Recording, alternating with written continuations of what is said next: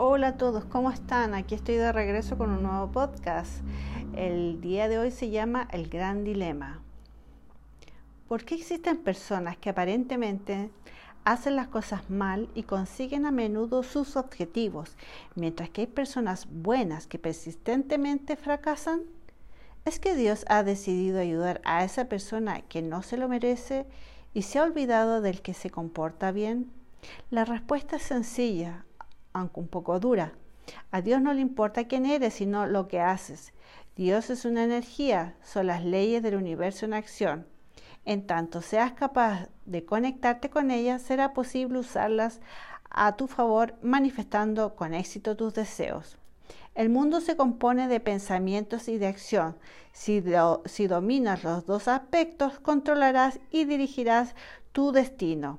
La moral solo viene después con las consecuencias, como dijimos, por definición, Dios siempre está dando todo a todos.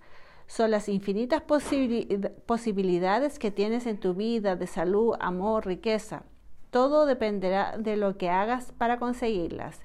De hecho, eh, de que una persona de dudosa moral triunfe es debido en primer lugar a la coherencia entre lo que piensa, dice y hace, a su determinación y fe por conseguirlo.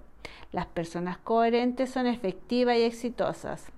El mundo material prima la, practicidad y la efectividad, no la bondad. Esta reina en otros mundos.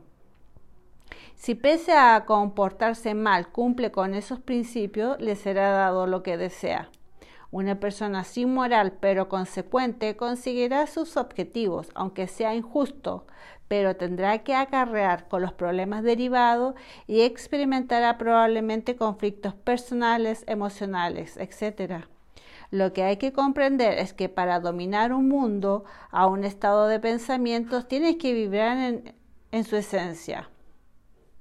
Un buen vendedor lo que es porque establece un rapport una relación con la persona a la que vende. Para controlar, controlar el mundo material debemos hacer lo mismo, vibrar en su frecuencia. De nada servirá tener unos valores espirituales elevados si no somos capaces de cumplirlos ni de bajarlos al mundo terrenal. Entonces tal vez entenderemos por qué la gente que la juzgamos aparentemente, y digo aparentemente porque todo juicio es una, una apreciación universal imposible de la trayectoria íntima de una persona, de escasa moral tiene tanto éxito en el mundo material, porque vive más cerca de él. En cierta manera, es más coherente entre lo que piensa, dice y hace, y es efectivo en sus acciones mientras que una persona espiritual vive más lejos, en un mundo de valores ideales, por lo que tiene menos influencia en él. Probablemente vive una cierta desconexión porque no sabe conectar el mundo de arriba con el mundo de abajo. Piensa cosas, pero se ve incapaz de realizarlas.